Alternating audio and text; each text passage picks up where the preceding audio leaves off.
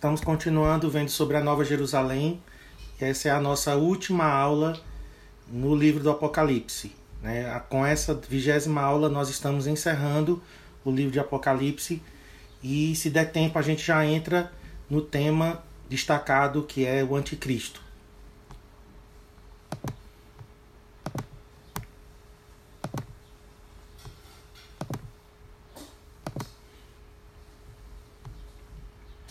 Então deixa eu só me localizar aqui onde nós paramos.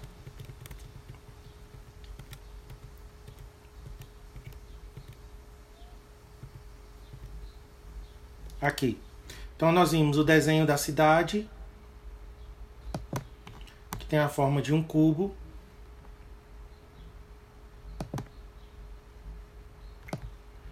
Vimos também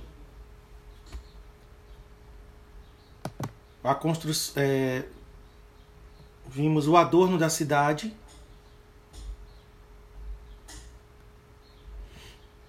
Só um minutinho, irmãos.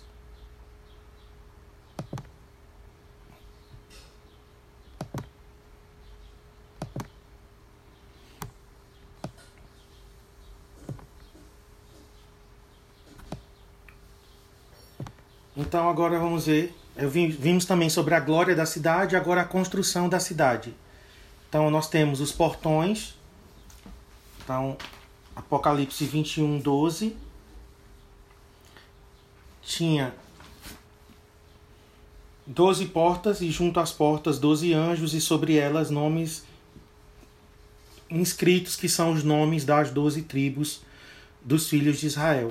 Verso 23. É, a cidade não precisa nem do sol nem da lua para lhe dar em claridade, pois a glória de Deus a iluminou e o cordeiro é a sua lâmpada. Eu acho que é o 25, não é o 23, está errada a referência. As suas portas nunca jamais se fecharão. E 22:5 diz também né, que não haverá noite, nem precisam eles de luz de candeia, nem da luz do sol, porque o Senhor Deus brilhará sobre eles. Então nós temos os portões da cidade as paredes da cidade, verso 12, uma grande alta muralha. Diz que a largura dessa muralha era de 65 metros, né, convertendo aqui a medida de côvados para metros. Então eram, são muralhas muito largas. Temos também os fundamentos, o alicerce da cidade.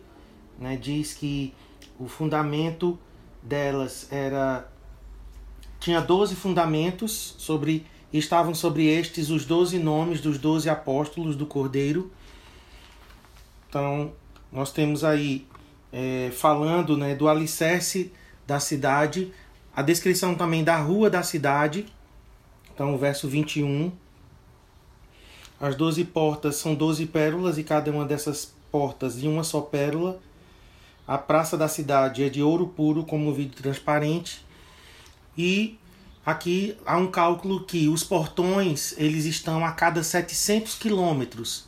Se eles forem divididos é, uniformemente ao longo dos 2.200 quilômetros, então os 12 portões eles é, estão separados um do outro 700 quilômetros.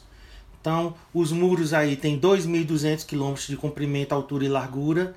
Né? Eu já é, já falei né, sobre isso. A distância da Terra para o espaço é de 1.300 quilômetros aproximadamente. Então, para você ter uma ideia da altura da cidade, é, a atmosfera terrestre, o limite da atmosfera terrestre é 1.300 quilômetros.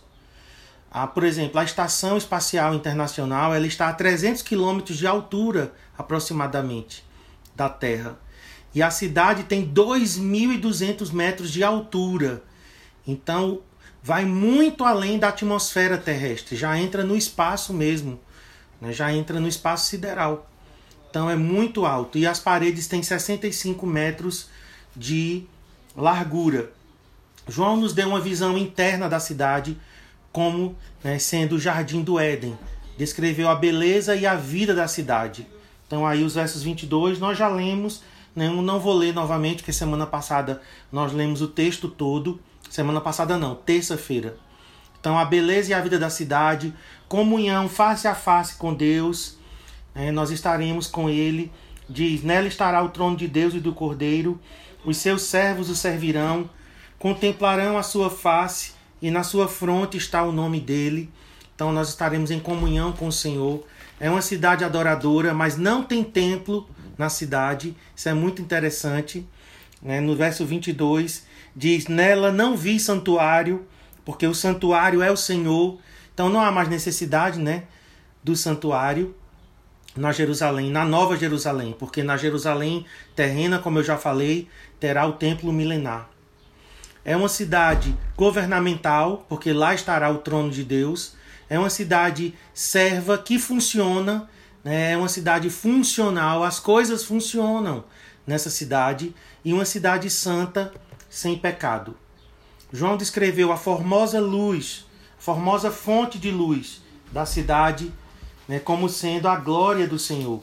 Então, no verso 20, capítulo 21, verso 23 e 24, diz: A cidade não precisa nem do sol nem da lua para lhe darem claridade, pois a glória de Deus a iluminou e o cordeiro é a sua lâmpada.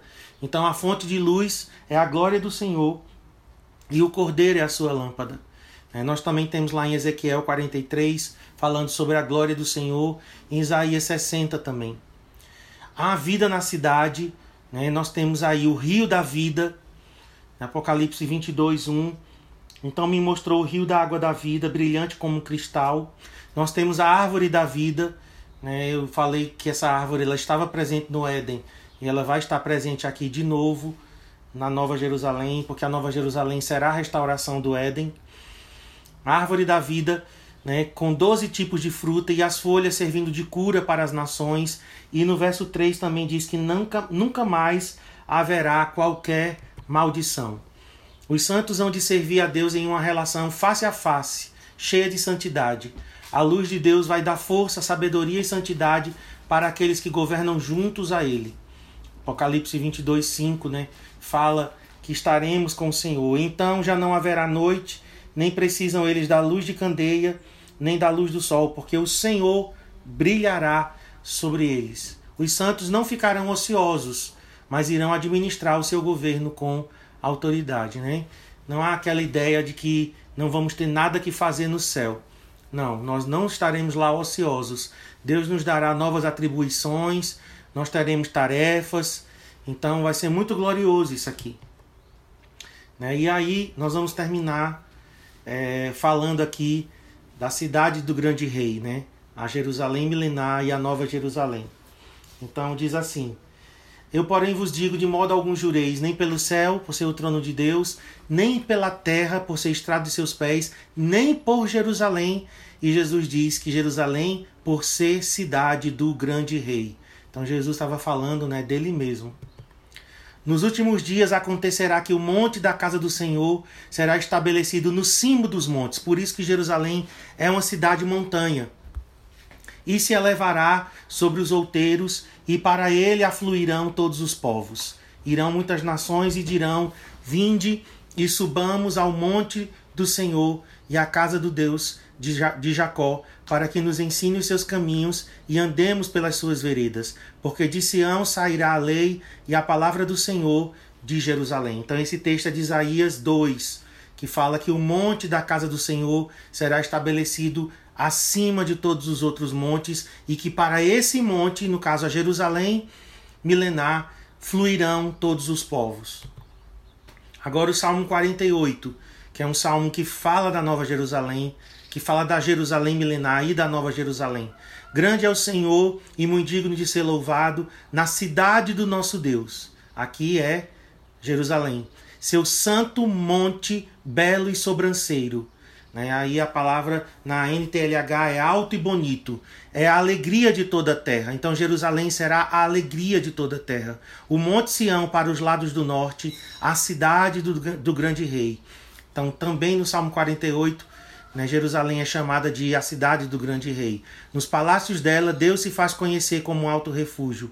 Por isso, eis que os reis, né, aqui da terra milenar, se coligaram e juntos sumiram-se. Bastou-lhes vê-lo, a nova Jerusalém, ligada a Jerusalém milenar, e se espantaram, tomaram-se de assombro e fugiram apressados. O terror ali os venceu e sentiram dores como de parturiente. Como o vento oriental destruíste as naus de Tarsis. Como temos ouvido, assim ouvimos na cidade do Senhor dos exércitos, na cidade do nosso Deus. Deus a estabelece para sempre. Pensamos, ó Deus, na tua misericórdia no meio do teu templo. Como o teu nome, ó Deus, assim o teu louvor se estende até os confins da terra. A tua destra está cheia de justiça. E o último texto aí que nós vamos ler, os últimos dois textos é Salmo 50 e Isaías 62. Fala o poderoso Senhor Deus e chama a terra desde o levante até ao poente. Desde Sião, excelência, né, na uma versão diz perfeição de formosura, resplandece Deus. Vem o nosso Deus e não guarda silêncio. Perante ele arde um fogo devorador, ao seu redor esbraveja grande tormenta. Então Sião é chamada de excelência de formosura. E Isaías 62, 7 diz: Nem deis a ele descanso, até que restabeleça Jerusalém e a ponha por objeto de louvor na terra. E terminamos então a nossa apostila. Né? Aqui nós finalizamos